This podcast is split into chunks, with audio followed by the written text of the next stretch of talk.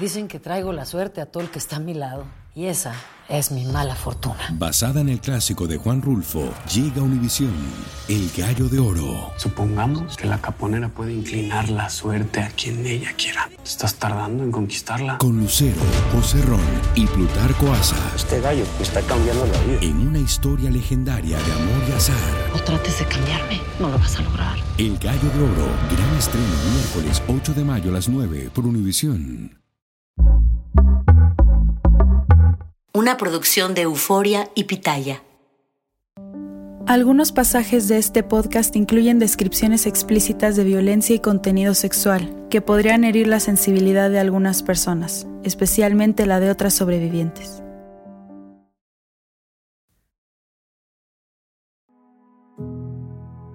Normal. Esta palabra siempre me ha llamado la atención. Desde mis días de escuela, eso no es normal, me decían los adultos. Y yo siempre soñaba con ser normal. Normal era estudiar, normal era casarse y tener hijos, normal era obedecer a tu esposo, normal era no rechistar y complacer a los demás, normal era limpiar y cocinar. Y yo, en mi nueva vida de esposa fiel, donde tenía que soportar castigos innombrables y compartir a mi marido con otra, me sentía una persona normal, normalísima.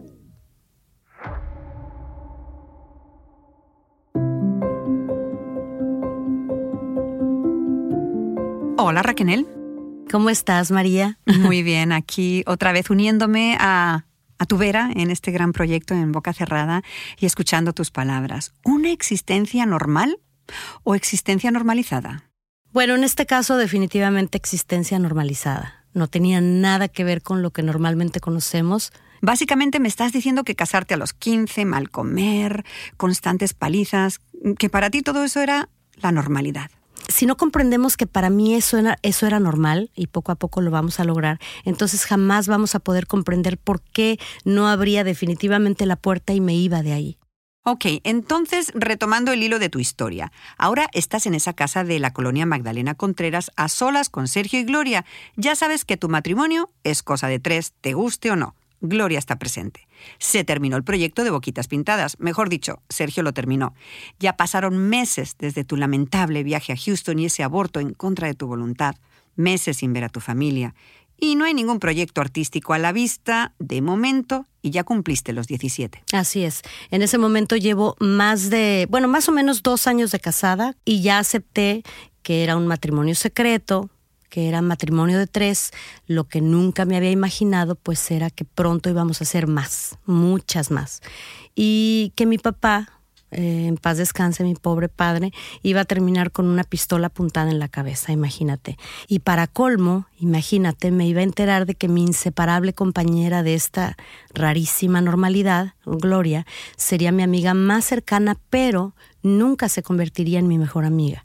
Y esto lo supe gracias a algo tan insignificante como una lata de atún, pero muy importante. Y con esta lata doy comienzo mi relato de hoy de En Boca Cerrada. En Boca Cerrada. Lo que nunca se dijo sobre el caso Trevi Andrade, por Raquel Mariboquitas. No vengo a contar mi versión, vengo a contar mi historia.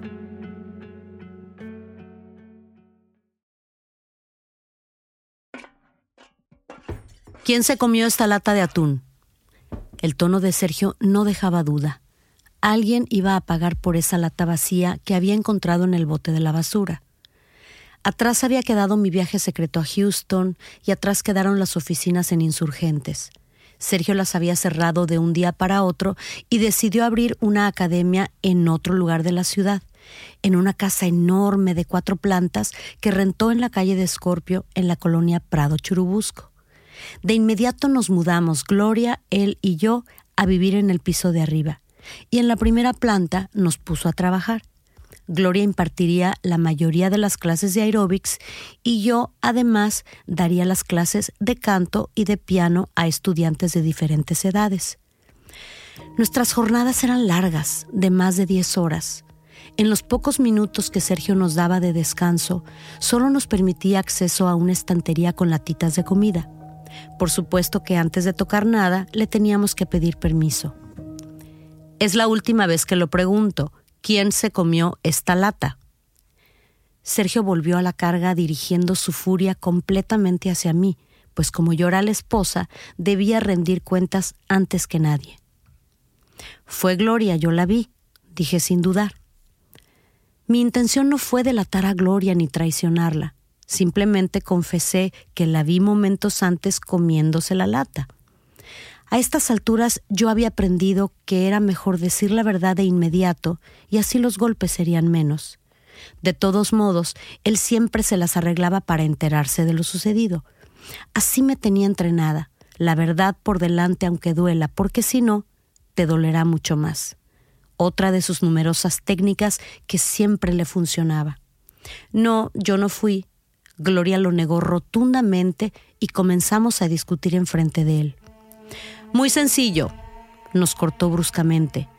Esto se va a resolver entre ustedes, que son tan amiguitas y tanto se protegen. Vamos a ver quién miente. Raquenel, entra al cuarto de servicio, quítate la ropa y espérame acostada boca abajo. Gloria, sígueme. Yo obedecí. Entré en el frío cuartito donde pasaba horas lavando a mano la ropa de los tres. Me desnudé y me recosté sobre una de las pilas de pantalones, playeras y camisas sucias. Sergio llegó a los pocos segundos y apagó la luz. Quedamos en penumbra, tan solo iluminados por el foco del pasillo. A ver qué tan amiguitas son. Volvió a retarnos mientras se quitaba el cinturón y lo levantaba amenazante. Quien diga la verdad se va a apiadar de la otra. Y me dio, y me dio, mientras yo le imploraba a Gloria que confesara y ella lo seguía negando, apoyada en el umbral de la puerta con la mirada extraviada. Y Sergio seguía dándome uno, dos, tres, veinte, hasta más de cincuenta cinturonazos. Al ver que ninguna cedíamos, terminó agotado y nos dijo, Suficiente. Raquenel te vistes y te espero abajo. Hay más trabajo por hacer. No han entendido que las mentiras no me gustan y estas son las consecuencias. Gloria, ven conmigo. Mientras me ponía la ropa, me dolía más lo que Gloria había hecho que los golpes. Y a partir de ese instante me quedó clarísimo Gloria sería mi única amiga y mi amiga más cercana dentro de este mundo tan disfuncional, pero no sería mi mejor amiga. A partir de esa golpiza, me quedó muy claro que seríamos inseparables, que amaríamos al mismo hombre, que compartiríamos todo y que hasta nos profesaríamos cierta lealtad, pero que al final Sergio ganaría cada batalla porque nos tenía permanentemente enfrentadas unidas por fuera, pero divididas por dentro. Divide y vencerás. Era una frase que a Sergio le gustaba repetir con sarcasmo. En el fondo, las dos fuimos entrenadas por él para reportarle cualquier desobediencia y así evitar males mayores. Aunque sin ánimo de hacerme la santa, Creo que la diferencia en esta dinámica de caminar por una amistad sobre campo minado fue que yo nunca crucé la línea de la mentira para evitar que me cayera a mí el castigo. Si me iba a pegar, al menos que fuera sin mentiras de por medio, porque a la larga duele más la traición que los mismos golpes. Y a los golpes se le fueron sumando otras nuevas imposiciones, igualmente escalofriantes. Sergio llevaba tiempo encerrándome con llave en uno de los cuartos de la academia donde estaba el piano para que me aprendiera complicadas piezas clásicas que quería que tocara en un recital que estaba produciendo. Día y noche me forzaba a tocar y tocar hasta conseguir absoluta perfección. Si dejaba de oír el piano por varios minutos porque me quedaba dormida sobre el teclado, entraba y me cacheteaba o me pateaba para despertarme. Si escuchaba un error en una nota, me jalaba fuertemente del cabello. Para evitar que tomara descansos para ir al baño, me colocaba unos periódicos en una esquina y ahí, como un perrito, yo debía de hacer mis necesidades. Y para que no me desmayara del hambre, me racionaba un huevo crudo y unas galletitas saladas por día. Solo en una ocasión me atreví a pedirle café para evitar dormirme. Y sin pensarlo, trajo el bote de café molido y me metió una cucharada en la boca que tuve que tragar en seco y sin rechistar para evitar castigos mayores. Creí morirme del ardor y los rasguños que sentía en toda mi garganta. Lo que nunca has querido entender es que lo hago por tu bien me repetía con cierta dulzura. Quiero que seas perfecta y lo vas a hacer. Un día me lo vas a agradecer. Y yo tocaba y tocaba a pesar del cansancio y el intenso dolor de manos, con la esperanza de alcanzar esa perfección que Sergio esperaba de mí, porque así seguro que me amaría más. Ser perfecta ante sus ojos era mi mayor deseo. Estas técnicas de castigos para lograr la perfección las usaría conmigo durante muchos años, tanto para cuestiones musicales o profesionales como para las tareas más insignificantes en la casa, como limpiar una ventana y no dejar ni una marca en los vidrios. A Gloria también le imponía cierta disciplina. Sus arreglos eran a puerta cerrada. Solo ella puede contar un día, si así lo siente en su corazón, lo que ambos vivieron en privado.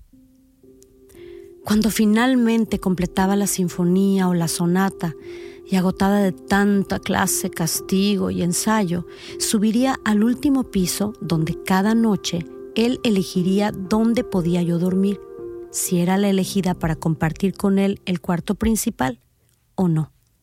Claro que dormir en su cuarto no significaba necesariamente dormir en su cama. En muchas ocasiones me asignaba el piso junto a su lecho y ahí tenía que acostarme sin mostrar ningún disgusto sobre las frías y duras losas hasta que saliera el sol.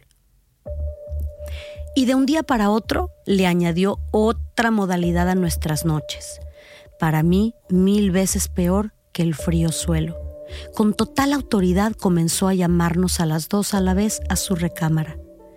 Estos episodios todavía me dan mucho pudor contarlos, así que simplemente diré que asustada por los golpes y castigos que me esperaban si me negaba, tuve que entrar unas cuantas veces, pero a disgusto, muy a disgusto, y él se daba cuenta. Asqueada y angustiada por esta nueva situación, saqué el poco valor que me quedaba, hice una maleta con la poquísima ropa que tenía y dije, basta ya. La esposa sumisa, la niña enamorada que había soportado golpes, un aborto, hambre, insultos e infidelidades, sentía que no podía más. Gloria se había ido a algún lugar esa tarde. Sergio estaba en la sala y me vio pasar con la maleta. ¿A dónde crees que vas? Me retó muy sorprendido. A casa de mis papás, Sergio, ya no puedo más. Le contesté sin atreverme a mirarlo a los ojos. Un momento, deja que te diga algo antes de que te vayas. Me dijo cuando yo ya había llegado al portón de la casa y solamente me faltaba abrir una última puerta y pisar la libertad. ¿Tú crees que te vas a ir así? Me desafió cortándome el paso. Estúpida, te vas a meter en un problema legal porque esto es abandono de hogar. Tú no te puedes ir de tu casa si eres una mujer casada. Eso solo lo hace una cualquiera, una prostituta. Y tú me juraste, Raquel, que eras diferente a las otras, pero ya veo que no. Eres peor que todas. ¡Bum! Como si sus palabras fueran un hechizo, solté la maleta y empecé a perder fuerzas. ¿Y todo este tiempo decías que me amabas? Sergio continuaba con su discurso estudiado, premeditado. Y a la primera, te vas. ¿Qué clase de amor es ese? ¿Vas a ser la vergüenza de tus padres por tener una hija divorciada y sin carácter? A ese punto ya me temblaban las piernas. Perfecto, te voy a dejar ir, porque en el fondo no vales nada, me propuso fríamente. Pero primero vas a saber quién es tu esposo. Acto seguido me aventó al suelo. La lluvia de golpes fue tres veces mayor que la de la lata de atún. Desde el suelo veía la maleta café y solo podía pensar, qué bárbara, me lo merezco por intentar abandonar a mi esposo. Este peligroso pensamiento de me lo merezco cada vez aparecía con más fuerza en mi mente y ya no me podía deshacer de él. A la mañana siguiente, con el cuerpo totalmente adolorido y con la misma maleta que había empacado para mi torpe intento de huida, Sergio me llevó de regreso con su madre a otra casa en otra colonia y me dejó una vez más bajo la supervisión de doña Justina. Durante esos tres largos meses, él solo llegaba para golpearme y recordarme mi atrevimiento, hasta que se me levantó la penitencia y me permitió regresar a la casa de la academia como si nada hubiera pasado. Ok, no puedo escapar, concluí tras esta infernal experiencia. Él siempre me va a encontrar, es mi esposo, nadie me va a poder defender. Y como a mí no me gustan los golpes, lo único que tengo que hacer es quedarme y obedecer. Y nunca más se me cruzaría por la cabeza pensar que las puertas estaban abiertas y que yo podía cruzarlas y caminar hacia mi libertad. Mejor me concentraría en lo que tenía frente a mí, las clases y mis obligaciones. Lucero junto a José Ron protagonizan El Gallo de Oro. Gran estreno miércoles 8 de mayo a las 9 por Univisión. Y de las mejores. Precisamente, entre los nuevos estudiantes que habían llegado durante mi ausencia, me encontré a una chica que me dijo, Ay, Raquenel, tú debes ser la hermana de Alejandra, ¿verdad? Raquenel Portillo, creo que conozco a tu hermanita, es que yo también soy de Reynosa. Me puse muy nerviosa, pues no sabía cómo le iba a reportar a Sergio que alguien conocía a mi familia y me podían encontrar. Pero Sergio escuchó esa inocente conversación y esa misma noche nos dio las nuevas instrucciones a Gloria y a mí. A partir de ahora te llamaremos Mari y no se te ocurra hacerte la chistosa presentándote con nadie como Raquenel, ¿entendiste? Raquenel es un nombre que llama mucho la atención y no me gusta que te reconozcan. Ya sabemos que tus padres están siempre llamando y husmeando, intentando saber en qué andamos. Así que a partir de hoy, eres Mari para todo y punto. Desde ese momento fui simplemente Mari para volverme un tantito más invisible a los ojos del mundo. Y con Mari me he quedado hasta hoy, me guste o no. Mari los platos, Mari la basura, Mari la cena, Mari la ropa. En este hogar de tres, los roles se asignaron rápido como los nombres. Yo era la que hacía absolutamente todas las tareas del hogar y las obligaciones más pesadas de la academia y de otros negocios que el gran maestro se inventaba. Gloria y Sergio aparecían y desaparecían sin avisar. Supongo que ya andaban planeando el lanzamiento de Gloria como solista, pero todavía no me lo habían informado. Creo que desde el principio quedó estipulado que ella sería la estrella y yo la ayudante. Y lo más sorprendente es que no me importaba. Yo era feliz con esta posición de esposa sumisa, porque pensaba que si me esmeraba, Sergio me iba a querer más, porque en momentos me premiaba a su manera y por eso yo creía que él valoraba mi esfuerzo. Al poco tiempo de estrenar mi nuevo nombre, Sergio llegó con otro proyecto de los muchos en los que nos ponía a trabajar por esos días. Iríamos a una convención de productos de acampar en Pachuca, Hidalgo, para encargarnos de unas promociones. Y fue en ese viaje donde Gloria, Sergio y yo, paseando por el mercado de esta ciudad, conocimos a Sonia Ríos. Sonia estaba ayudando a su mamá en un puesto de frutas era muy joven y bonita, de cabello largo, negro, precioso y de sonrisa muy agradable. Por órdenes de Sergio, entablamos conversación con ella y con su mamá. Sergio se las ingenió para que la dejaran venir a la convención con nosotros a trabajar unas horas y finalmente, tras varias visitas al puesto de frutas, el gran maestro pronunció las palabras mágicas que muchas mamás o papás quieren oír. Su hija es muy inteligente, se merece un mejor futuro, tiene muchas posibilidades de hacer una carrera y ganar más dinero en la capital que acá. Si la deja venir con nosotros, la vamos a cuidar y usted no tenga ningún temor. A los pocos días, Sonia, con la bendición de su mamá, se subió al carro con nosotros rumbo a la Ciudad de México. Yo iba tranquila, porque creía que sería algo temporal, que la nueva chica trabajaría en un par de proyectos de publicidad y que luego regresaría con su gente y todos tan contentos. Juro que jamás pensé que Sergio la iba a hacer parte de nuestro extraño mundo. Ya éramos tres, en mi cabeza no había espacio para más. Sonia estará aquí con nosotros porque ya es parte de nuestra familia, nos comunicó Sergio al llegar a la casa. Gloria y yo comprendimos a qué se refería y simplemente asentimos sin rechistar. ¿Qué otra cosa podíamos hacer? Lo que no calculé fue que con la llegada de Sonia se complicarían todavía más nuestras noches. Ahora Sergio requería la presencia de todas en su recámara cuando él así lo decidía, y empezó a usar esos momentos como un nuevo castigo hacia mí, al ver que de plano yo me negaba a participar. Ok, muy bien, no te gusta estar con nosotros, me decía con su tono irónico. Pues te sientas en esta silla y veas lo que veas, no vas a cerrar los ojos, conmigo no juegas. Este otro castigo, porque era un verdadero suplicio para mí, llegó a perfeccionarlo con el uso de dos palillos. Un día me obligó a ponérmelos entre mis párpados superiores y mis pómulos, de tal forma que si yo cerraba los ojos se me clavaban en la piel. Las gotitas de sangre rodaron por mis mejillas y que no se me ocurriera enjuagármelas con la mano. Cualquier movimiento que yo hiciera sería correspondido con un golpe. ¿Y mis papás?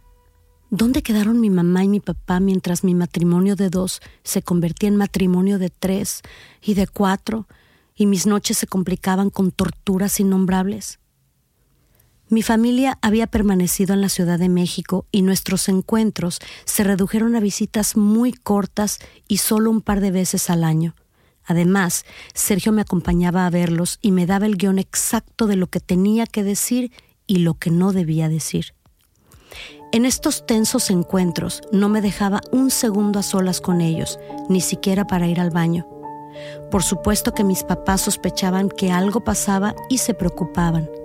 Por eso, el resto del año llamaban y llamaban a todo número de teléfono que encontraban para ver si podían hablar a solas conmigo. Ok, mañana vas a desayunar con tu papá. Llamó y te quiere ver. Sergio me dijo cansado de estas constantes llamadas. Gloria te va a acompañar. Agarra el teléfono ahorita mismo y le dices que lo verás a la una de la tarde en el Sambors de Plaza Universidad. Me detalló puntualmente.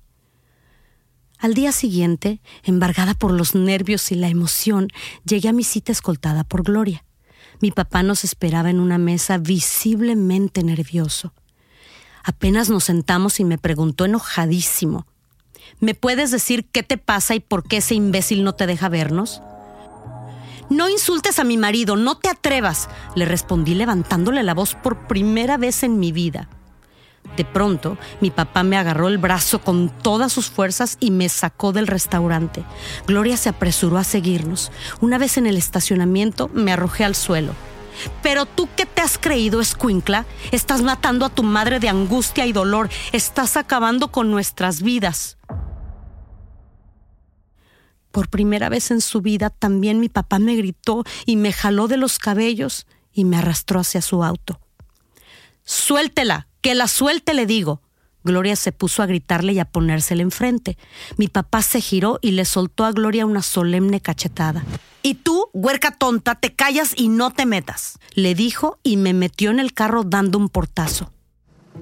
Lo último que vi por el retrovisor fue a Gloria gritando y agitando los brazos.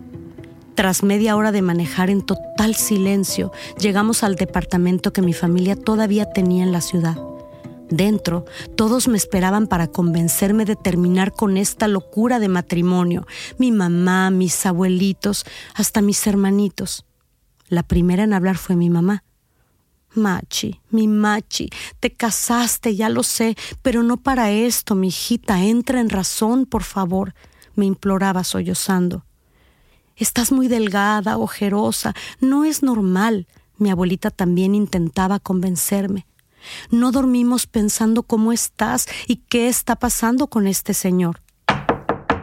No hubo tiempo de más conversación porque alguien llamó a la puerta. Mi papá abrió y en un segundo aparecieron dos oficiales de policía acompañando a Sergio. Sergio solo hizo un gesto y uno de los uniformados le puso una pistola en la cabeza a mi papá. Vengo por mi esposa, fue lo único que Sergio dijo, como siempre, súper calmado. Sí, pero es una menor de edad, se atrevió a protestar mi papá. Sí, pero está casada conmigo, así que ya es mayor y se va conmigo, le respondió Sergio con una sonrisa irónica.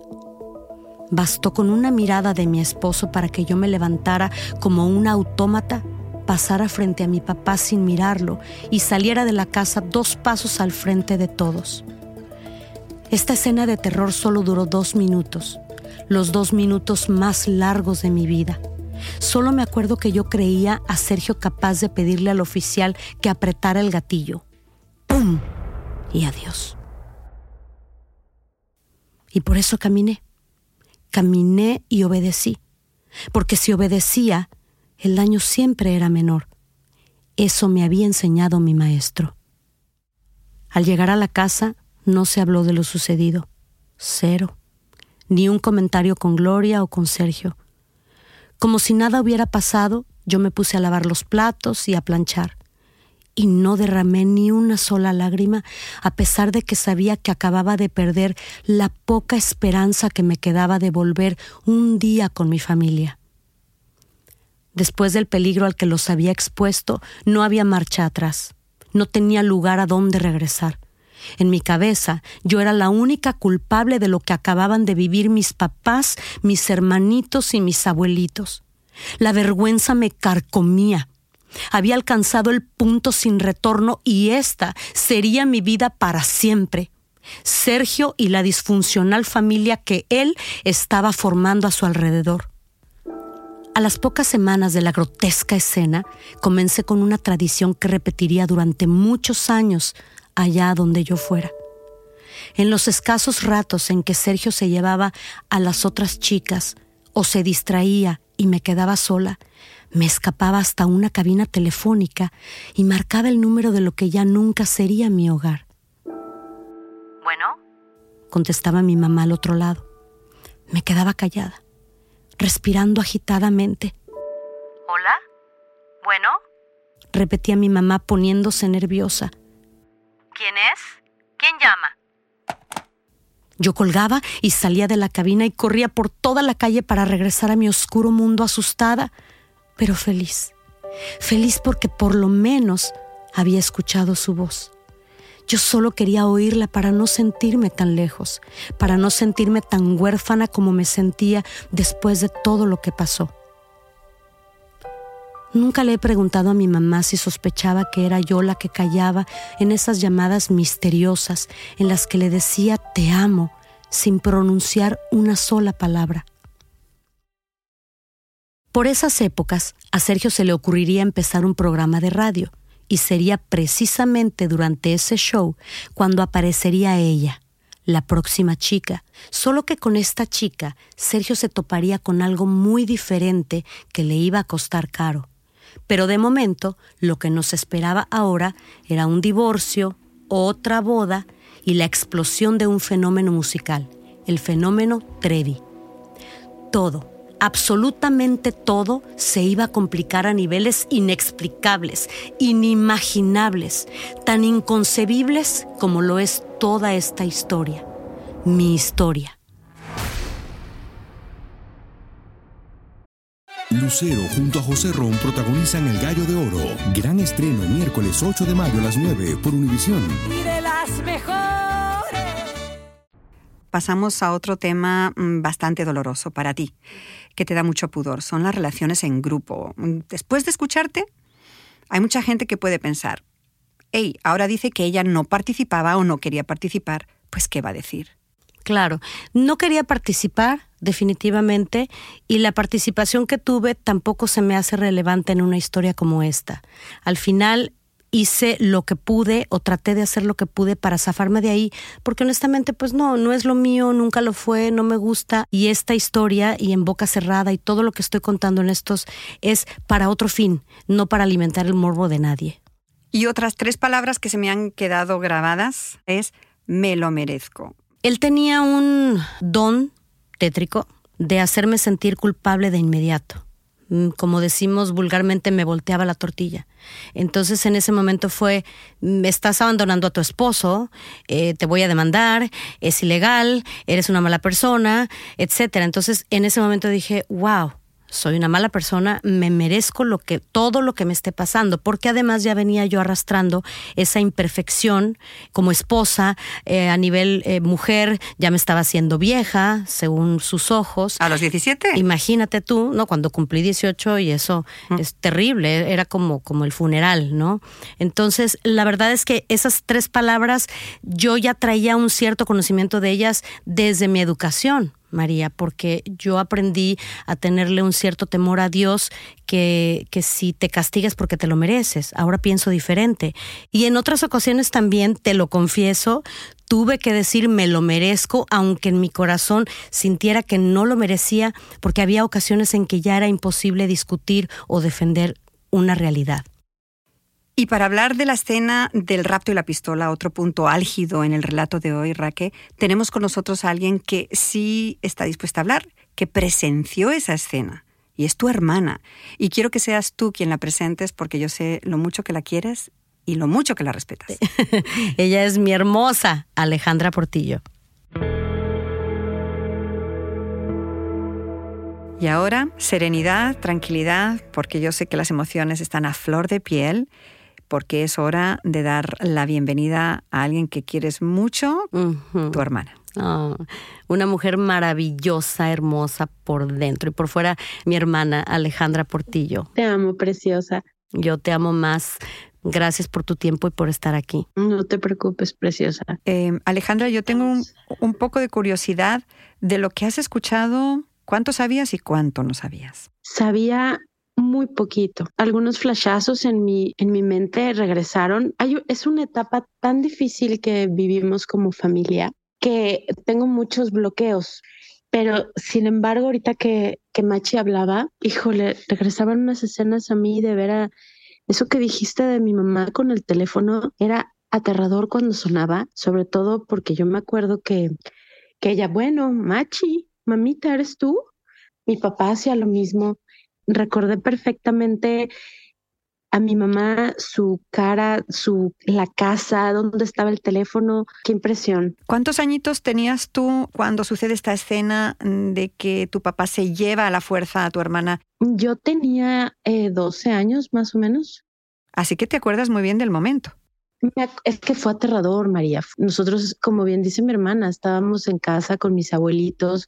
De repente ver a mi papá llegar entrar al departamento, azotar la puerta, mis abuelos en la sala sentados, mi mamá así de machi, querer abrazarla y mi hermana estaba como poseída. No hablaba, no decía nada, estaba, eh, no registraba en su cabeza lo que estaba sucediendo. Mi hermanito tenía cinco o seis años y yo estaba con él en el cuarto y salimos así de machi a querer estar con ella porque la extrañábamos.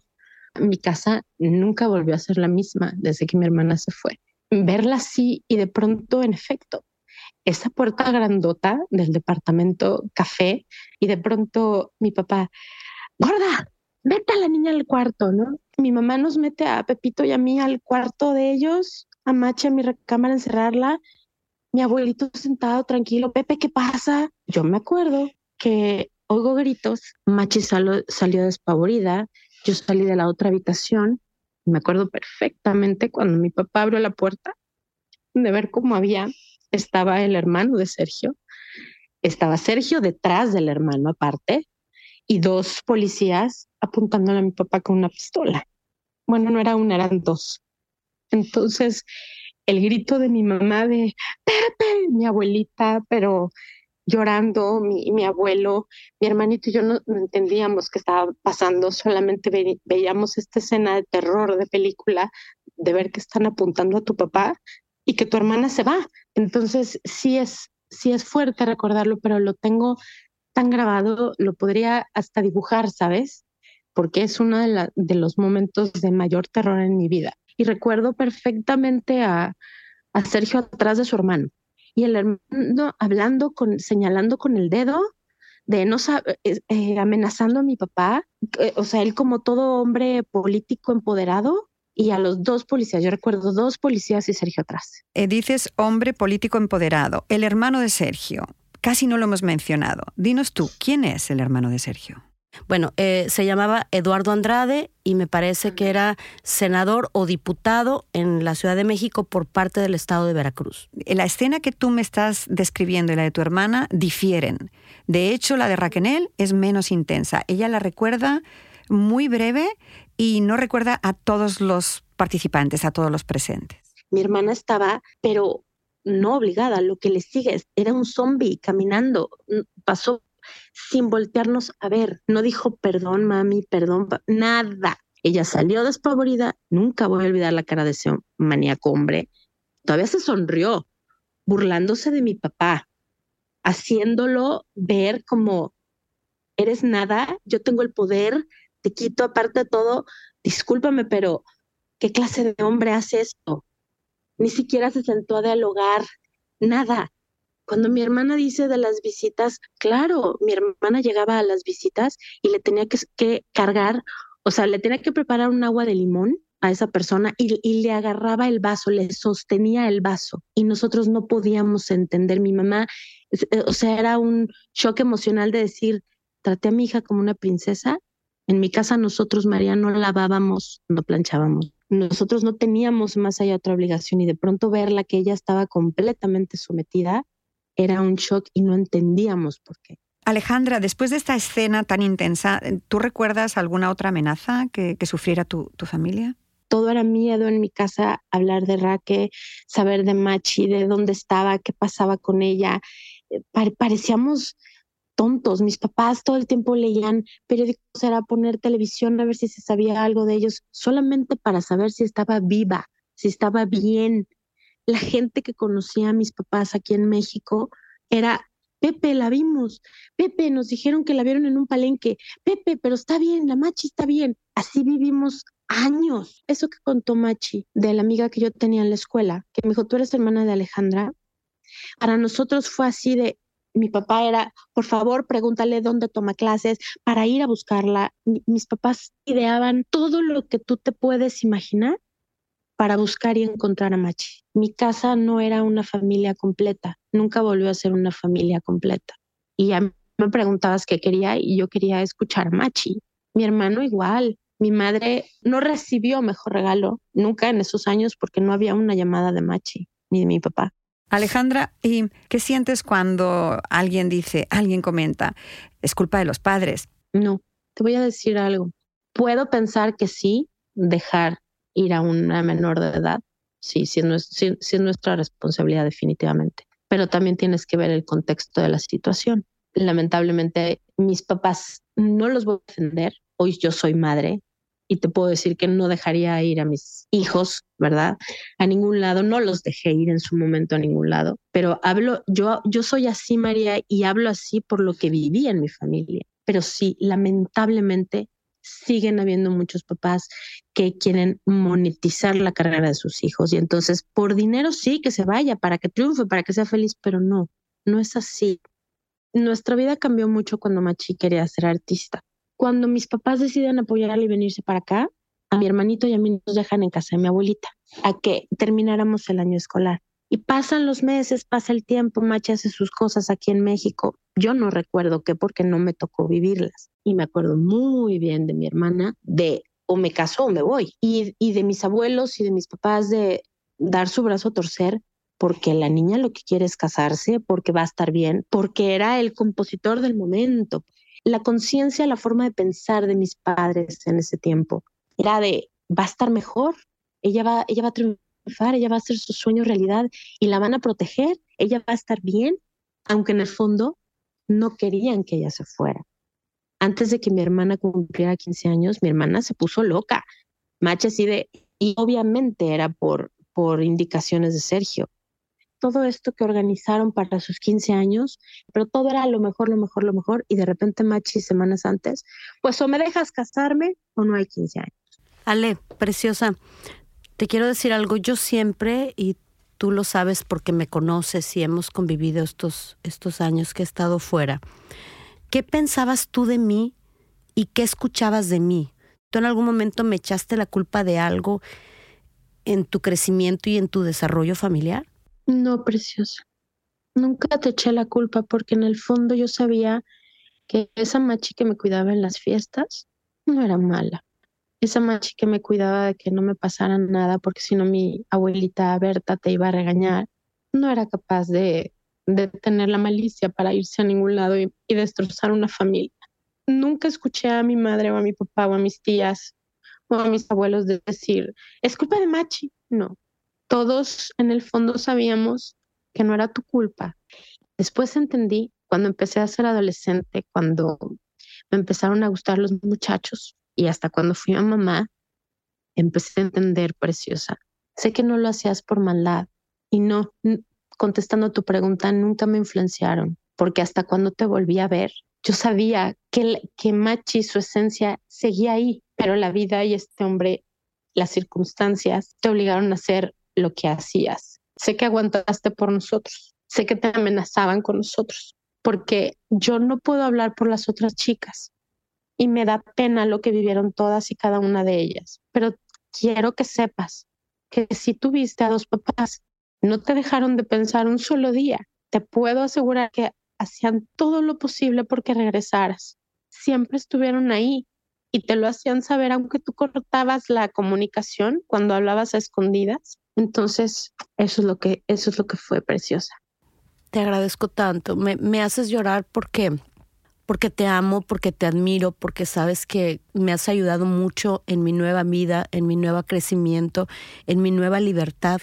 Te agradezco mucho estas palabras porque estás ayudándome a reentender y comprender una vez más que todo esto no fue más que por lo que estoy haciendo este proyecto en este momento, de abrir el corazón por fin, de contar una historia como es, y, me alegra y, me da mucha satisfacción que estés apoyando lo que se ha dicho en este capítulo, pero también lo que he contado en otros, porque esto tiene la única intención de poder ayudar alertar, abrir los ojos y poder abrir el corazón y poder entender tanto a los papás como a las otras chicas, como, bien dijiste, sin, sin, tener que unirnos para, para eh, atacar, sino al contrario. No sabes cómo te agradezco de verdad una vez más este, este tiempo que nos estás dando y te amo muchísimo. Eres un regalo hermoso de Dios y de la vida. Yo te amo más, preciosa, y acuérdate lo que hemos hablado durante estos años el quitarnos el, el papel de víctima y volvernos responsables de nuestros actos. Eso es lo más importante para poder salir adelante. Eso es lo que mis papás en su momento tenían que hacer. Eh, te quería preguntar si les queda algo por decirse con total honestidad la una a la otra.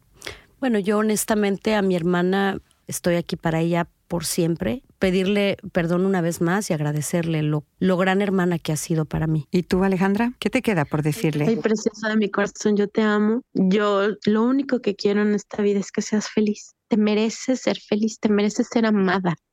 Eres una persona con un corazón hermoso. Yo te he dicho a ti estos últimos años, desde que te volví a encontrar, que me hiciste falta, que te amo, que te necesito en mi vida Necesito esa machi guerrera que sale adelante, que cuando yo también he estado en situaciones complicadas, estás ahí para mí, porque al final eso es lo que estamos, ese es el ejemplo precioso que estamos dejando a tus sobrinos y a los míos también, ¿verdad? A mis sobrinos y a mis hijas. Es así, preciosa. La vida es una. Vívela, disfruta y no agaches la cabeza porque no la tienes por qué echar hermosa. Nunca más, no lo permitas. Te amo. Yo a ti te amo más. Y aquí estoy yo también para ti. Gracias, preciosa, igualmente.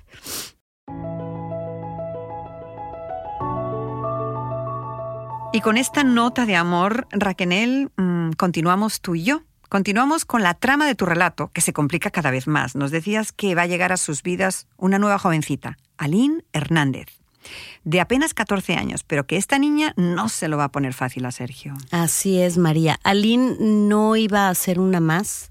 Aline, sin saberlo, obviamente, va a ser un parteaguas en nuestro camino. De hecho, en su momento, lógico, yo no lo entendía así, pero ahora lo veo clarísimo. Aline Hernández iba a llegar para jugar un papel súper importante, un papel crucial. Crucial porque a raíz de su llegada Sergio te pedirá algo muy drástico. Así es, me va a pedir el divorcio. Pero este papel que tengo en mis manos con tu firma, esta copia de tu divorcio, no significará el final de tu pesadilla. Ni mucho menos, María. La verdad es que después de esta firma va a pasar algo mucho más ilógico, más extraño, completamente inesperado. Pero, pero todo esto te lo cuento en nuestro siguiente episodio de En Boca Cerrada. En Boca Cerrada es una producción original de Euphoria Podcasts y Pitaya Entertainment. Escucha en boca cerrada en el app de Euforia o donde sea que escuches podcasts.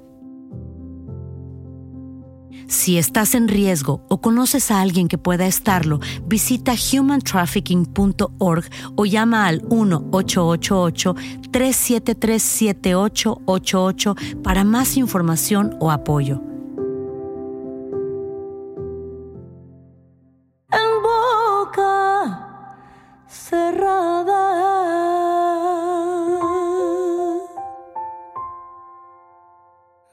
Euforia Podcast presenta. Era un espanto. Y los cuerpos de los ahogados que sacamos del río están como estaban esos. En otoño de 1989, en Argentina, un juez junto a su equipo debió enfrentarse al caso más siniestro de toda su carrera, el misterio de las primas. Escucha la primera temporada de Crímenes Paranormales en la aplicación de Euforia o en tu plataforma favorita. Dicen que traigo la suerte a todo el que está a mi lado. Y esa es mi mala fortuna. Basada en el clásico de Juan Rulfo, llega Univisión, El Gallo de Oro. Supongamos que la caponera puede inclinar la suerte a quien ella quiera. ¿Estás tardando en conquistarla? Con Lucero, José Ron y Plutarco Asa. Este gallo está cambiando la vida. En una historia legendaria de amor y azar. No trates de cambiarme, no lo vas a lograr. El Gallo de Oro, gran estreno miércoles 8 de mayo a las 9 por Univisión.